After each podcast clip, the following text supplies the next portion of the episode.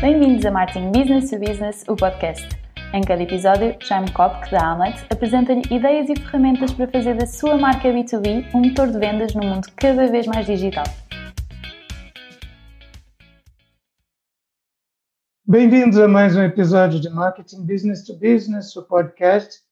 Desde o ano passado, houve dois setores de atividade que ganharam um grande protagonismo, aqui em Portugal como no mundo inteiro, ambos empurrados pela pandemia. Um deles foi das tecnologias de informação, graças à aceleração forçada da adoção de tecnologias digitais por pessoas, por governos, por organizações. E o outro foi, por razões óbvias, o setor da saúde.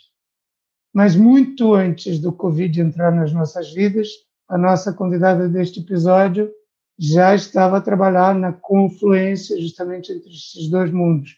Isto porque a Suzana Sardinha é diretora de marketing e comunicação da Glint, que é uma das mais importantes tecnológicas portuguesas e tem muito do seu foco precisamente na área da saúde, apoiando a transformação digital de hospitais, farmácias, em Portugal, em Espanha e em vários outros países. E por isso, é com muito prazer dou as boas-vindas a Suzana Sardinha, a quem começo por perguntar, Suzana, como diretora de marketing e comunicação da Glint, quais é que você considera serem os seus principais desafios? Olá, boa tarde, Jaime. Um, muito obrigada por este convite. Estava, uh, e, e, e, espero que tenhamos aqui uma conversa bastante interessante, como todas aquelas que eu já ouvi nos podcasts que eu já me fiz. Um, sim, nós já, eh, já, já trabalho com as tecnologias de informação um, há mais de 15 anos. Na área da saúde especializámos-nos, a Glint especializou-se um, muito uh, em 2014 e, portanto, focou toda a sua oferta na área da saúde e para as tecnologias de informação. Um, e sempre funcionámos de uma forma uh, muito presencial, uh, e, e, tradicional, apesar de estarmos sempre a querer inovar da forma como apresentamos as nossas soluções. A pandemia veio trazer aqui o desafio de como é que nós poderíamos não só funcionar como empresa, mas também como é que nós íamos estar com os nossos clientes. Um, nós, em 2019, por exemplo, tínhamos feito um barómetro com, com a Associação uh, de Administradores Hospitalares, onde uma das perguntas que nós fizemos aos profissionais de saúde era, uh, tinha a ver com a telesaúde. Uh, e nesse barómetro percebemos, uh, isto em 2019, portanto, antes de, da explosão da pandemia em 2020, onde percebemos que havia dois fatores que para eles eram impeditivos das coisas funcionarem em telesaúde. Um deles era as infraestruturas uh, e os, os iFis da vida, que agora revelou-se que tudo funciona, não é? Uhum. Portanto, 63% das pessoas faziam essa referência como um impedimento e 44 mais ou menos diziam-nos que tinha a ver com a vontade não só do próprio doente, como do próprio profissional de saúde. Ou seja, culturalmente as pessoas não sabiam se as coisas iriam funcionar ou não. Uhum. Um ano depois, aliás, meses depois, uh, rebentou o Covid, como todos nós sabemos, e realmente conseguimos perceber que, que as coisas conseguem funcionar, não é? E que era um é. pouco um tigre de papel é, as barreiras que podia haver a adoção mais rápida dessas ferramentas, né? É, as pessoas um, estão muito acostumadas e hoje em dia já, já, já se consegue perceber, consegue-se fazer muita coisa nesse sentido, mas estavam muito, muito habituadas a ir à entidade de saúde, ir ao hospital, ir à clínica. E há uma série de cuidados de prevenção que conseguimos perfeitamente fazer em casa. Uh, mas culturalmente nem um nem outro, ou seja, nem o, nem, nem o profissional de saúde, nem o doente um, tinham esse mindset. Uh, e a pandemia veio, veio fazer isso. Na Glint, um, nós tivemos que, obviamente, parar e pensar como é que nós vamos agora tratar isto. Não só como é que a empresa vai funcionar, mas como é que nós vamos oferecer as nossas soluções aos nossos clientes porque o paradigma mudou. Nós já sabíamos que havia de ser desta maneira, mas não pensámos que tinha que ser tão rápido, não é? Uhum. E isto acelerou muito. Um, mas foi, foi gratificante, porque conseguimos perceber que é possível um, e que tivemos resultados. Aliás, 2019 foi um dos melhores anos 2021 foi um dos melhores anos da Glint e muito a ver com este, esta nova, estas novas oportunidades de estar com outras soluções nos clientes um, e que acabaram por ser adjudicadas e conseguimos implementá-las. Você disse 2019, 2021, mas queria dizer a 2020. Queria dizer 2020. eu já nem sei em que ano é que estou, vocês não têm essa noção, eu tenho. Sei. nós parece que, que, que, os anos vão, vão andando, vão andando, vão andando neste, neste, neste último ano com a pandemia. Mas, mas acabou por ser, ou seja, tivemos que reinventar de alguma forma, mas acabou por ser bastante benéfico, uh, neste caso, para a Glint. Muito bem. Susana, você no seu perfil do LinkedIn uh, não está lá, não se apresenta lá uh, com, com o seu título oficial de diretora de marketing e comunicação da Glint, mas como marketing and communication lover. Uh, o que é que você eu gostei, gostei de encontrar esse título e queria saber o que você encontra de tão apaixonante no marketing e na comunicação. Que significado pessoal isso tem para você? Uh, está lá os cargos no CV, está lá, Sim, não claro. tem no título principal, pronto. Um, é, é assim, eu, eu sempre, eu tenho a consciência agora que eu sempre pensei em marketing e comunicação desde muito cedo não tinha era os, os nomes certos, não é? Eu em miúda um, era uma coisa que eu gostava muito, um, as, as, publicidades, não é? Nós víamos as publicidades da Coca-Cola, aquelas coisas todas que nos chamavam um bocadinho a atenção. E no secundário tive uma disciplina de relações públicas e comunicação e foi, foi essa disciplina uh, que me deu uh, a vontade efetiva de ir para as ciências da comunicação e fui não sabia o que é que havia de fazer, estava, estava meio perdida e foi, e foi, essa, e foi essa aula. E, e eu, no dia a dia, às vezes acho que sou um bocadinho como aquele personagem do Matrix, quando ele acorda e vê tudo a funcionar a verde e a preto, ele consegue ver o mundo todo em Matrix. Eu hum. vejo tudo em marketing, tinha assim uma coisa. Eu vou a um supermercado, eu vou a um restaurante, eu tudo, todas as ações, um, para mim, de todas as pessoas, eu vejo sempre qualquer coisa que eu acho que vou aprender e que aquilo é bom para a venda, é bom para reter cliente, é bom para criar uma, uma, uma reação positiva. Estou sempre nisto, portanto, por isso é que eu digo que sou um lover, porque um, e consigo tão. Estou sempre a falar nestas coisas, que até acabei por influenciar a minha filha, que também vai para a mesma, sei lá, para o mesmo ramo. Uhum. Um, e é nesse sentido, porque uh, para mim um, há sempre um bocadinho em tudo das pessoas, e as pessoas às vezes não têm essa consciência, atenção, eu é que fico logo a, a trabalhar que, olha, aquela atitude se calhar poderíamos introduzi-la e fazê-la porque funciona, porque a pessoa gosta. Um, porque inevitavelmente eu vou voltar, porque fui bem tratada, ou porque aquela marca está posta de determinada forma no supermercado, Porquê? Aquilo tem, tem com certeza uma ciência. E eu estou sempre a pensar nisto, porque acho, acho sempre muita piada a tudo. Não só a tecnologias de informação, porque foi sempre a minha, a minha área, não é? Mas no business to consumer estou sempre, estou sempre neste registro. Por isso é que eu fiz a tal designação de Martin Lover, porque é mais do que tudo aquilo que eu faço profissionalmente. Eu, eu acho engraçado porque é um tema que me interessa em particular e também que é um pouco é, um fio condutor, que é para o trabalho da Hamlet, que é para as conversas nesse podcast, que é, muitas vezes tem-se a noção, e ela continua a ser ensinada nos manuais, que o marketing business to business é uma coisa racional e que a emoção está fora, etc. E, no entanto, o marketing, marketing é marketing e marketing é, é, é sempre emocional, na minha opinião. Uh, e e nós podemos começar a ver isso pela nossa própria motivação enquanto profissionais de marketing.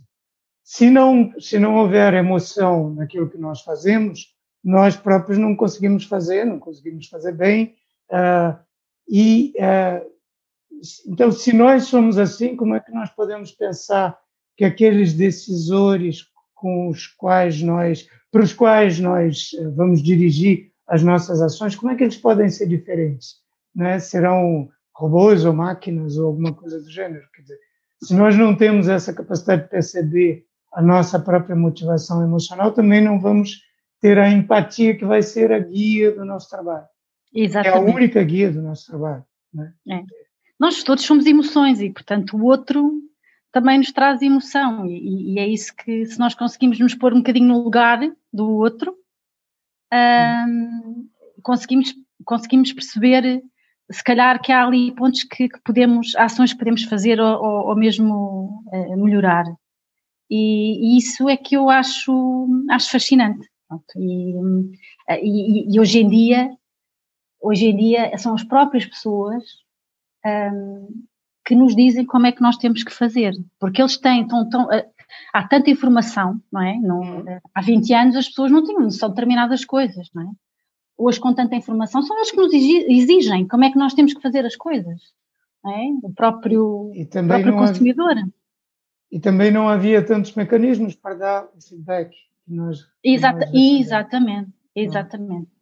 Uh, ficava um bocadinho no vazio e agora nós temos feedback a toda a hora. Nós temos uma grande visibilidade de como as nossas ações de marketing são recebidas. É? É, e então tem que ser tudo mais rápido. Suzana, voltando então à área em que você aplica essa sua paixão, um, ou seja, voltando ao trabalho da, da Glint, vocês é, têm esse foco na área da saúde, que é, como nós vimos com total clareza desde o ano passado, é uma, área que tem um impacto é, brutal, total nas nossas vidas. Né? Como é que a transformação digital está a mudar esse setor?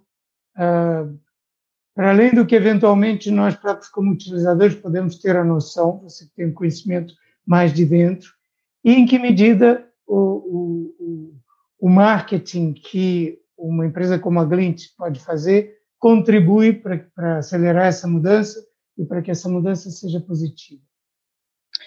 Pois, o ser positivo é sempre aquela coisa que nós pretendemos em tudo, não é? é ter, deixar a marca, deixar essa, essa percepção positiva. Um, a transformação digital já está cá, não é? Não, não estamos a, a transformar, as coisas já existem, portanto, a partir. Quem me disse isto até foi um senhor que se chama Jaime Kopp, não sei se sabe quem é. Ah, é? numa apresentação que nos fez e disse: a transformação digital já cá está. E é verdade, ela já existe. Ou seja, aquele chavão do ainda estamos a caminho da transformação. Não, não estamos, nós já, já, já lá estamos. Tudo aquilo que fazemos é digital, os wearables, as, uhum. uh, quer dizer, uh, é só agora trabalhar sobre, sobre esses dispositivos ou sobre essas, é essas plataformas. Né? E, e, exatamente. Um, aquilo que nós temos que pensar é temos que estar nessas plataformas, temos que estar nessas, nessas áreas digitais, um, porque é onde toda a gente está, porque é onde toda a gente funciona, é aquilo que o mercado nos exige. Uh, e, e, não podemos pensar de outra maneira. Ninguém pode atualmente, uma, isto é uma coisa mais básica, ninguém pode atualmente fazer um site que não seja mobile first.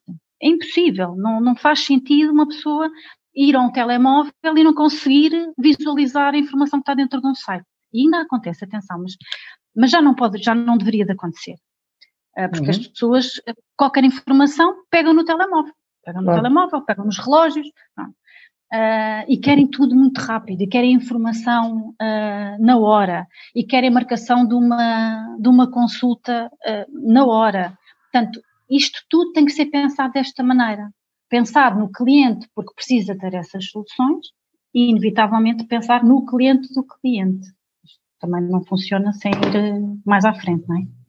Uh, por exemplo, nós, nós temos uma solução, lançamos agora uma solução, um software de saúde, que se chama o Viewer, que aquilo que ele faz é, em 60 segundos, o profissional de saúde consegue perceber todo, uh, uh, todo o histórico do que está a acontecer naquele cliente, naquele cliente, daquele doente na altura. Uh, parece que é uma coisa que já existe, mas fazer a integração de todos os sistemas que existem nos hospitais não existia e o viewer faz isso. Pronto. E, as, e é como se fosse um slide em que o profissional de saúde, o médico ou o enfermeiro, consegue perceber o que é que tem à frente, o que é que foi feito e o que é que pode fazer já a seguir com os dados que já lá estão introduzidos. Uhum.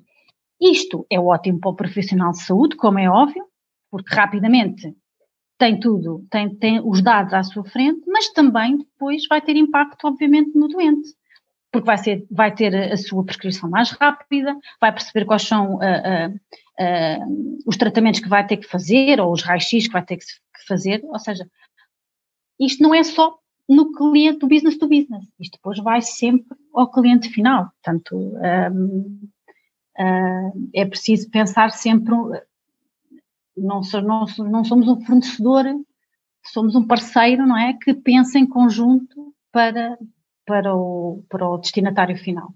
Isto me leva a, um, a, um, a uma outra curiosidade que é justamente é, relativa a essa perspectiva uh, business to business to consumer, uh, que em certa medida sempre se tem de ter, não é? porque o, o, o, a razão de ser de tudo é ajudar o nosso cliente B2B a prestar um melhor serviço ao seu cliente, mas que é particularmente sensível nessas áreas em que vocês atuam, não é? Porque, uh, porque são áreas muito críticas para a vida das pessoas. E a minha curiosidade é como é que vocês fazem para, sendo naturalmente uma empresa que opera diretamente no business to business, ou seja, com empresas, com, com hospitais, com farmácias, é, como é que vocês mantêm essa perspectiva e essa sensibilidade em relação ao cliente final, ao cliente do vosso cliente?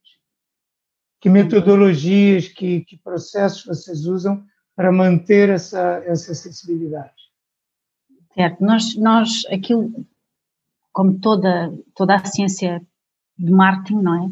Os dados são o nosso maior valor, portanto, nós precisamos fazer recolha de dados, precisamos perceber o que é que temos um, para consigamos avançar de uma forma mais eficaz, não é? Então, portanto, temos parcerias que nos vão ajudando e pessoas que estão colocadas no cliente que nos vão ajudando a fazer essa percepção.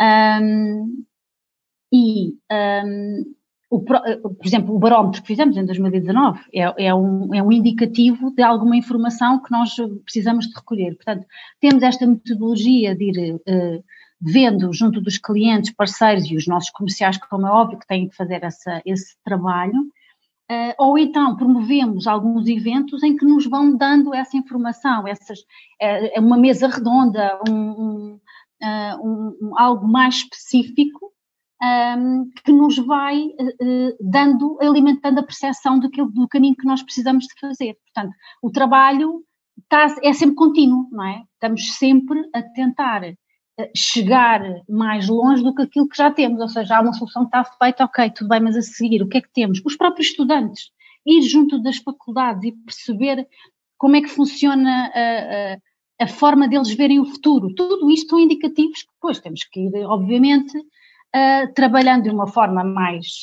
mais objetiva e com dados, e com dados uh, científicos, uh, mas é por aí, portanto, todas as ações que nós possamos fazer, até mesmo uma entrevista que possamos promover, uh, ela pretende sempre fazer essa recolha de informação. Mas os barómetros são certamente, e, as parcerias que temos junto dos hospitais e das próprias farmácias são aquelas que nos vão que nos vão dando essas indicações e, e, e, nós trabalhamos em cima delas. É os dados, é sempre os dados. Ok. Agora voltando, voltando ao, a, a, dimensão puramente business to business daquilo que vocês fazem, que é dentro do, dos clientes que vocês têm, das empresas, das organizações que vocês servem, há um espectro de, de tipologias bastante alargado, porque vocês é, é, prestam é, serviços ao setor hospitalar, é, hospitais, grupos hospitalares, clínicas, etc., e prestam também a, a farmácias que são empresas muito diferentes, que são normalmente pequenas empresas uh, num mercado que é muito capilar, que é está muito próximo da, da, das comunidades, do bairro, da rua, da vizinhança, etc. O que, é que são as diferenças de interagir uh, com esses uh, tipos de empresas e quais são os desafios uh, que se colocam num caso e no outro? E como é que vocês os, os trabalham? Eles são realmente muito diferentes. Uh, nós, quando falamos em saúde, e depois, ok, temos os dois grupos, os hospitais, clínicas e as farmácias, mas uh, eles têm que ser, uh, um, de, temos que funcionar de, de formas distintas. O target é diferente, a forma de atuação para eles tem que ser diferente, os planos têm que efetivamente ser completamente diferenciados. A farmácia, tem que haver a proximidade como é óbvio, tanto na, na área hospitalar como, como nas farmácias. No entanto, os projetos que são endereçados para os hospitais têm um ciclo de vida muito maior. As implementações são feitas de uma forma como um projeto a longo prazo. Portanto, há por fases, não é, não é chegar lá e pôr, um, e pôr uma solução e, e vir embora. A farmácia, também temos projetos dessa natureza, nomeadamente em termos de obras e arquitetura, que são projetos maiores, e que requerem haver algum, algum método ao longo do tempo, mas é muito mais transacional. Uh, uh, nós temos soluções uh, que são postas, hum, são encomendadas hoje e são postas amanhã na farmácia, por exemplo. Quando foi a questão da pandemia, a primeira coisa que as farmácias, que nós começámos a vender para as farmácias, foi aqueles acrílicos. Uhum. Aquilo foi acrílicos para dar e vender, como eu costumo dizer. Mas é porque houve essa necessidade, como é óbvio. Mas, mas é este tipo de, temos este tipo de soluções. Temos consumíveis, temos equipamentos, temos mobiliário, que são coisas, porque nós na farmácia fazemos tudo, ok? Desde o software até a, a, a construção efetiva de uma farmácia, seja em termos de arquitetura, obra, e depois tudo o que implica estar dentro de uma farmácia. Uh, portanto, a venda de um frigorífico, a venda de um, de um, uh, de um, de um linear, há este tipo de soluções. E, portanto, o contacto que nós temos com a farmácia é quase diário. É? Uhum. Liga a encomenda, depois vamos lá, depois vai o suporte, depois vai a implementação, depois tem uma linguagem muito próxima das comunidades, porque, porque a farmácia ainda é o sítio onde muita gente vai para conversar um bocadinho. Portanto, uhum. essa linguagem, essa forma ah, as, as, soluções têm estar todas de acordo também com o tipo de clientes que eles, que eles têm.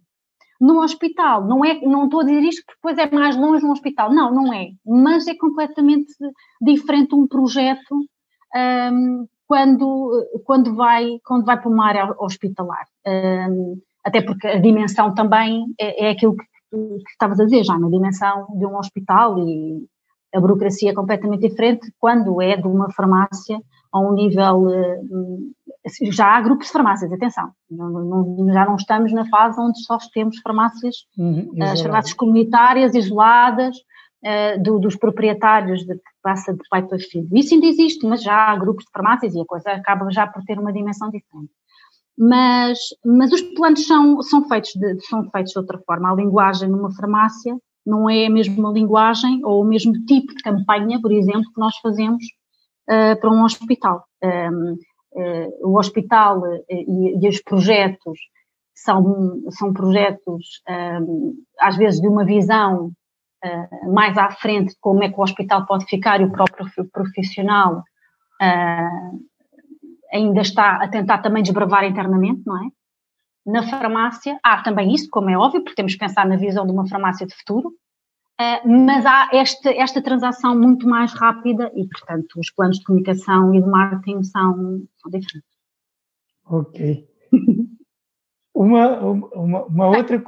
Já para não falar em Espanha, não é? Porque agora também vamos, estamos a, a focar-nos muito mais em Espanha e, portanto, agora então vai ter que haver esta preocupação de, do mercado espanhol, que inevitavelmente há sempre diferenças, não é?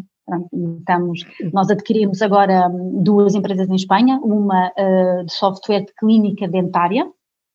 e vamos também trazer para Portugal essa oferta, apesar dela, dela ter nascido em Espanha. Uh, adquirimos uma outra empresa de remodelação de farmácias, uma das maiores empresas de remodelação de farmácias em Espanha. E uh, o mês passado, uma das maiores empresas de software de gestão do medicamento. Isto para a área hospitalar, ou seja, as outras duas, quer dizer, uma é clínica dentária, sim, mas um, estávamos sempre mais a funcionar em Espanha para a área das farmácias, tínhamos mais de 15 mil farmácias em Espanha com software da Glint, uh, e agora estamos a trabalhar na área hospitalar. E este vai ser o nosso foco, Espanha, Portugal e Espanha. É só. E, e em relação às farmácias, especificamente, que você já tem essa grande experiência do mercado espanhol, é, vocês você consegue detectar diferenças ou semelhanças importantes na, na forma como esse mercado se comporta uh, ou, uh, ou como, como são as pessoas e como é que vocês têm que agir no mercado e no outro?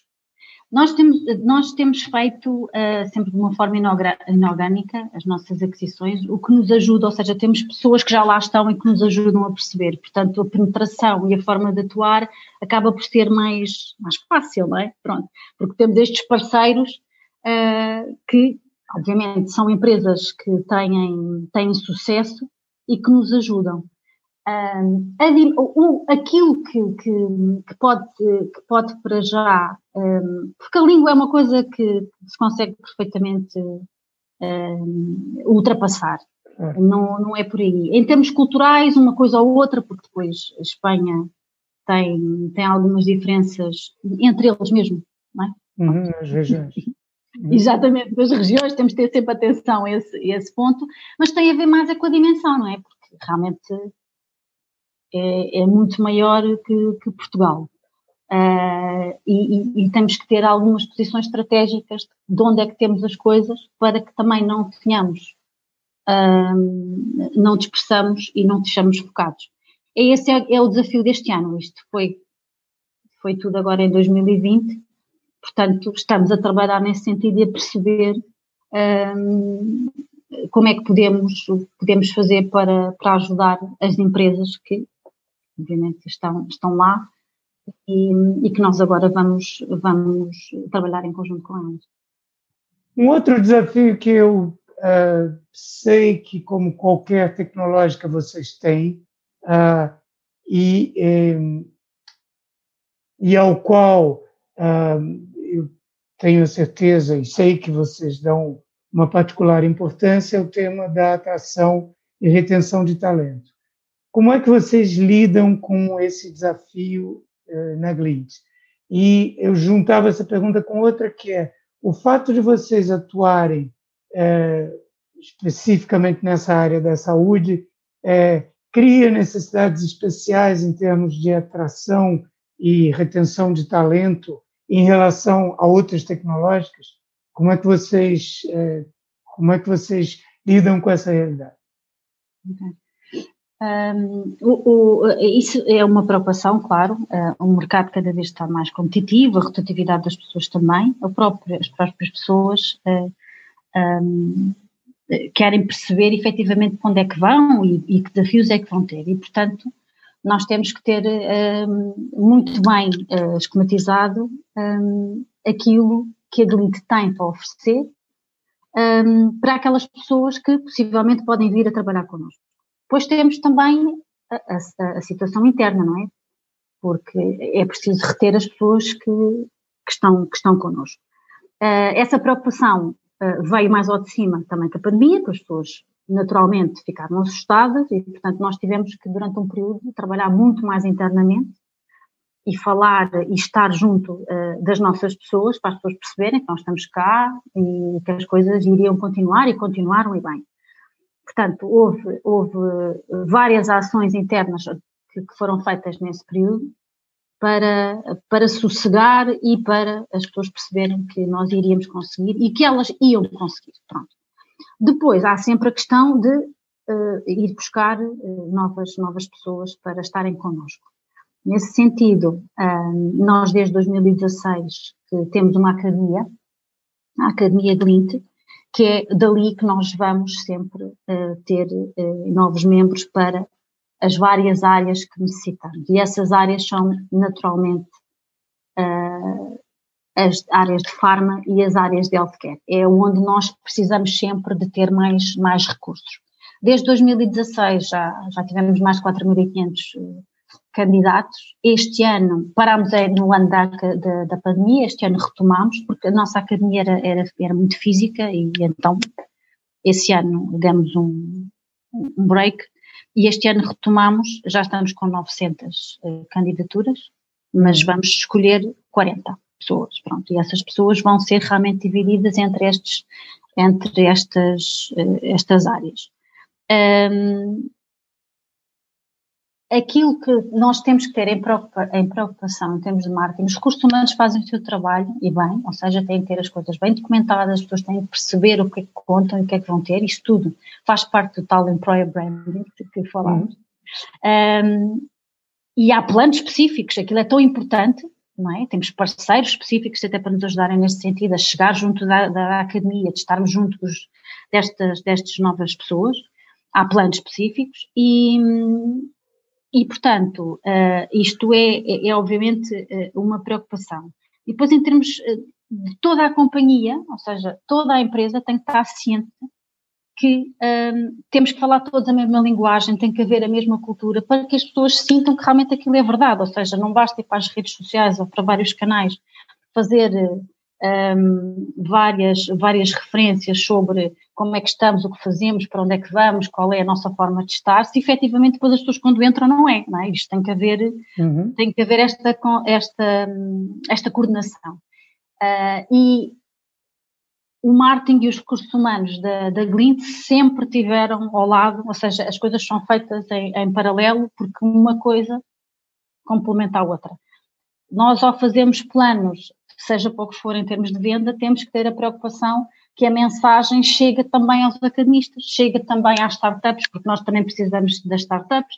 Portanto, um, vamos a todos os canais, não ficamos nesta divisão que pode ser, que é prejudicial, a meu ver é prejudicial. Esta, estas duas áreas têm que estar uh, encaminhadas. Um, e, portanto, todas as ações um, uh, devem ser feitas uh, desta, desta forma. Um, a academia é efetivamente aquela, aquela ação anual que, que, que nos vai permitir um, passar um bocadinho dessa, dessa positividade um, da marca. Uh, para eles vão estar, vão estar um ano connosco e vão ficar connosco uh, e vão estar em projetos reais, não é?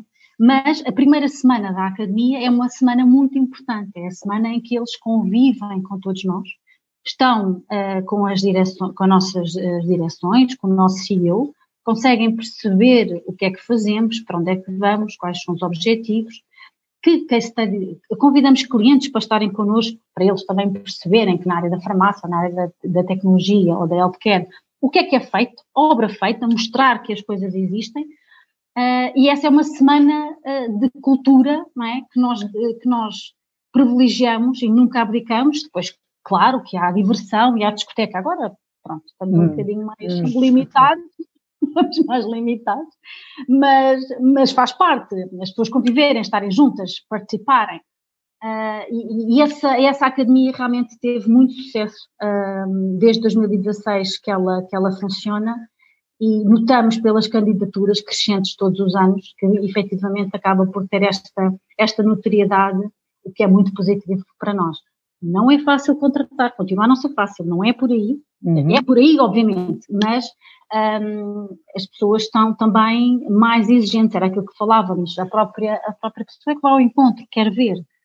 Um, e, e, portanto, há, há ali várias faculdades que acabam por uh, por nos atrair, uh, mas uh, atrai-nos a nós e atrai aos outros. Portanto, temos que fazer essa diferenciação o mais rápido possível e durante o ano todo, não é só em casos pontuais. Portanto, nós quando estamos a trabalhar para o cliente em termos de venda, estamos também a trabalhar para esta, esta percepção da marca ter é esta.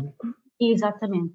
Porque no fundo, depois, se a marca tiver uma percepção positiva, e conseguimos chegar a, esses targets todos, essas comunidades, eh, é bom para tudo, é bom para a, parte académica, é bom para, para os nossos clientes, prospects, o que seja. Portanto, isto depois tem que estar tudo na mesma orquestra, como eu Obrigado.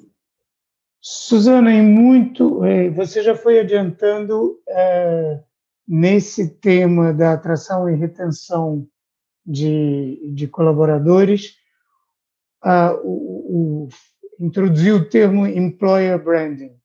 Uh, eu tenho uma implicância de estimação com estes termos, não só com este, mas com vários desses termos que de repente surgem e que eu okay. costumo dizer que são nomes novos para coisas antigas.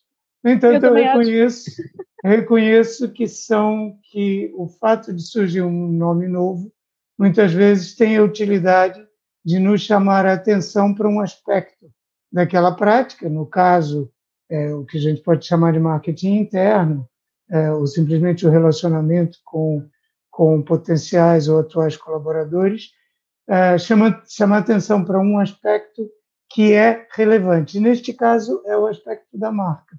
É tratar essa relação é, não como uma coisa isolada do, do, do marketing, da, é, do marketing total é, da marca né, e do trabalho da marca, mas como uma coisa integrada. O que, que eu queria saber? No trabalho que vocês fazem, especificamente na, na Glint, uh, neste aspecto da relação com, com recursos humanos, é, em que medida, é, você já foi um pouquinho adiantando a resposta, mas em que medida essa dimensão da marca é importante, de que forma vocês a cultivam? Certo. Um, eu, eu, também acho que é darem nomes a coisas que já existiam. Pronto. O que acontece é que tornou-se tão importante uh, que, as, que, as, empresas começaram a fazer uh, planos uh, específicos. Pronto. Que era fazia-se, mas não, mas não, não se não se parava para, ok, nós neste sentido, em termos de marca, e queremos que a marca tenha tenha uma percepção positiva junto de, das pessoas para virem trabalhar connosco.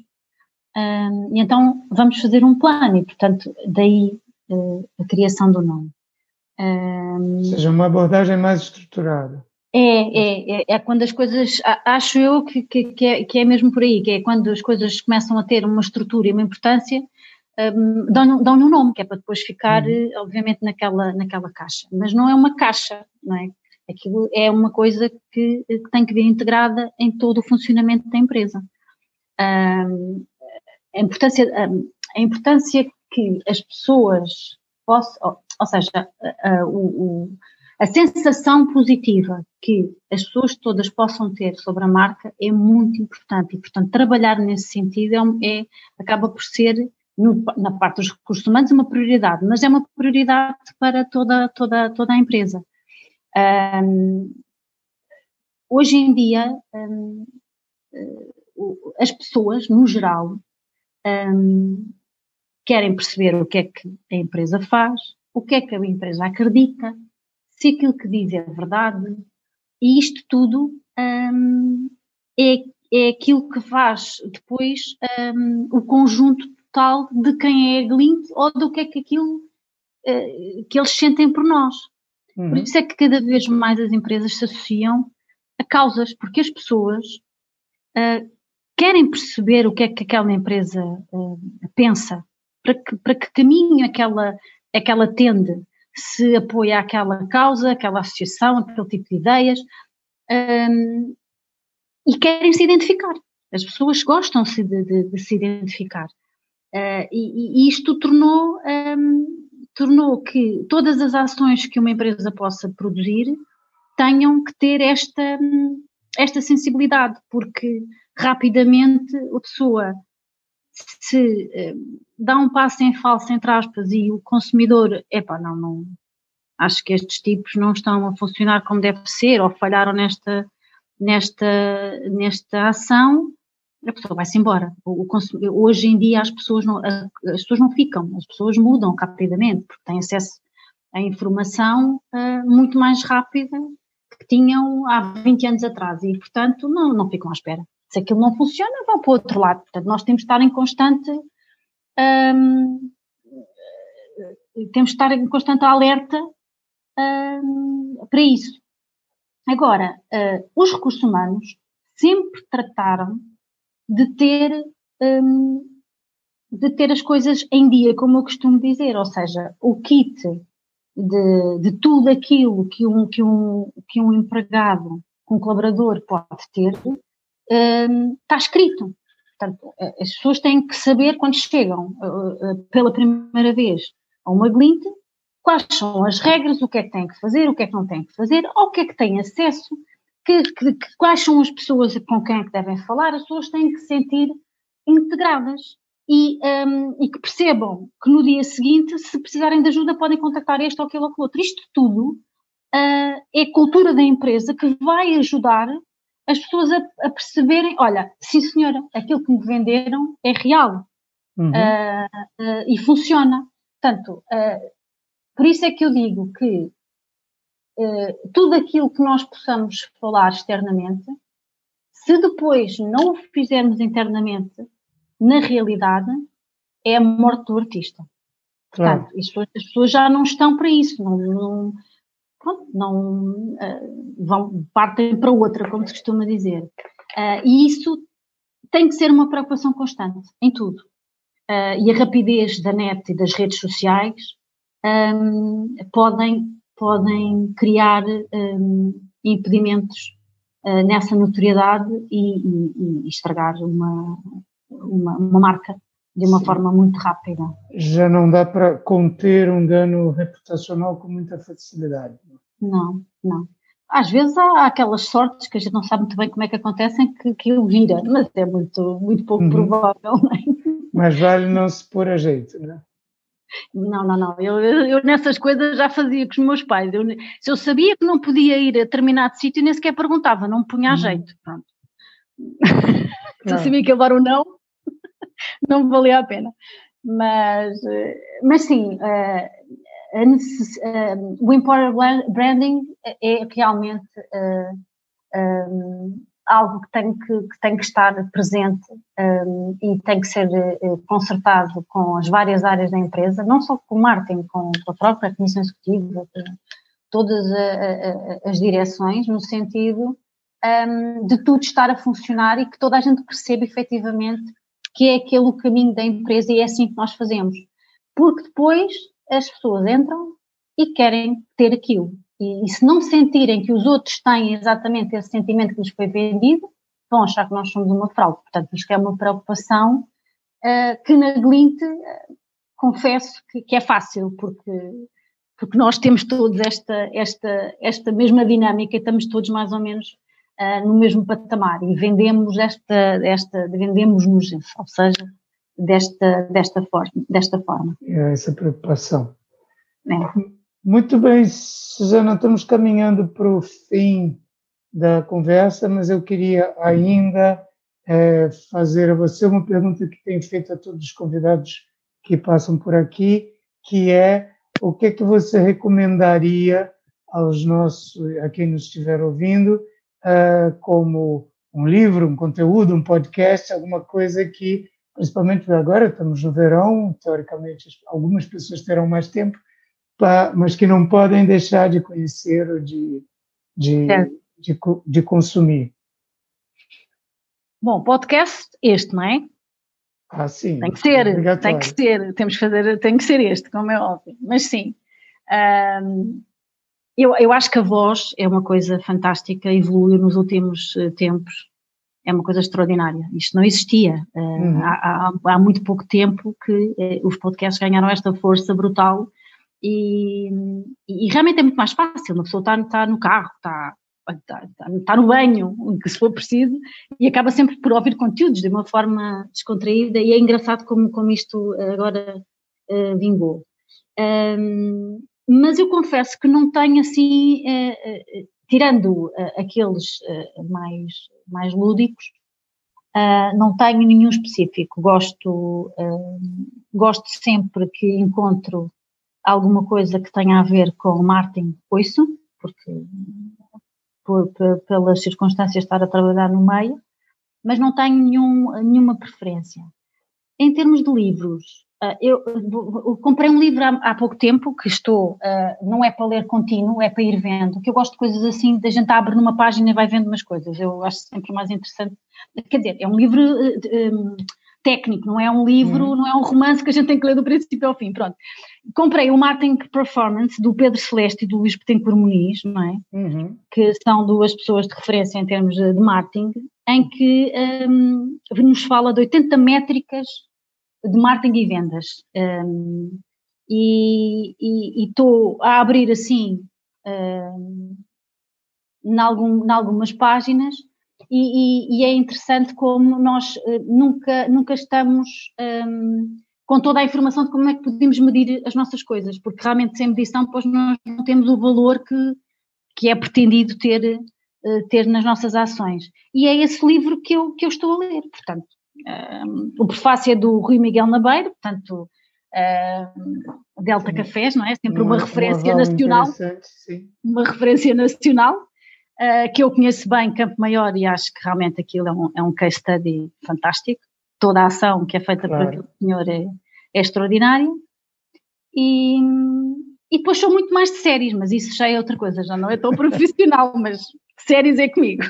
Mas o, o, o Luís Bittencourt Muniz foi convidado aqui no podcast. Quem, quem não conhece ou quiser ter a, a, a, referência de saber de um dos autores que a Suzana está a falar, é, é procurar ali no, na sua plataforma o episódio aqui deste podcast com o Luís Bittencourt Muniz, em que falamos desse livro também e que é muito que é um episódio bastante interessante. Ah, muito Bom, bem, e quem quiser saber mais sobre a Suzana, sobre a Glint, sobre o trabalho que você faz, onde é que vai procurar? Bem, o LinkedIn tem, tem, tem alguma de, das, de, de, de, informações sobre a Susana Sardinha. Uh, e depois, na Glint, obviamente, se alguém quiser conhecer melhor o que é que a Glint faz, uh, perceber uh, quais são os seus projetos, eu estou completamente disponível para receber, para falarmos um bocadinho. Hoje em dia até pode ser por Zoom ou pode ser presencial, porque já vamos retomando devagarinho ao escritório, mas uh, claro que sim, estarei disponível para quem quiser falar comigo um bocadinho, como é Muito bem. E quem uh, quiser saber mais sobre comunicação de marketing business to business, pode visitar hamlet.pt Uh, ao chegar lá, não deixar de assinar a newsletter Universidade B2B, que é a, a, a newsletter da Hamlet.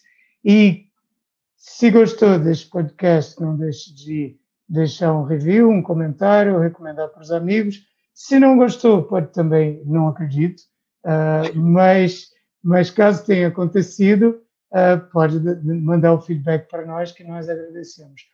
Agradeço também claro, a, a Suzana. Acho que foi uma conversa muito interessante, em que aprendemos bastante. Eu, pelo menos, aprendi bastante. Uh, obrigado, Suzana.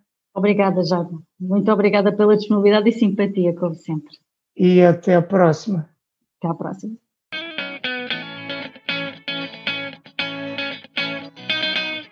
Acabou de ouvir Martin Business to Business, o podcast da Amlet B2B. Se gostou, não se esqueça de fazer like, partilhar, deixar o seu comentário e subscrever no seu canal preferido. Para ver as notas desta conversa, vá a amlet.pt blog e em breve voltaremos com mais um episódio de Marketing Business to Business, o podcast.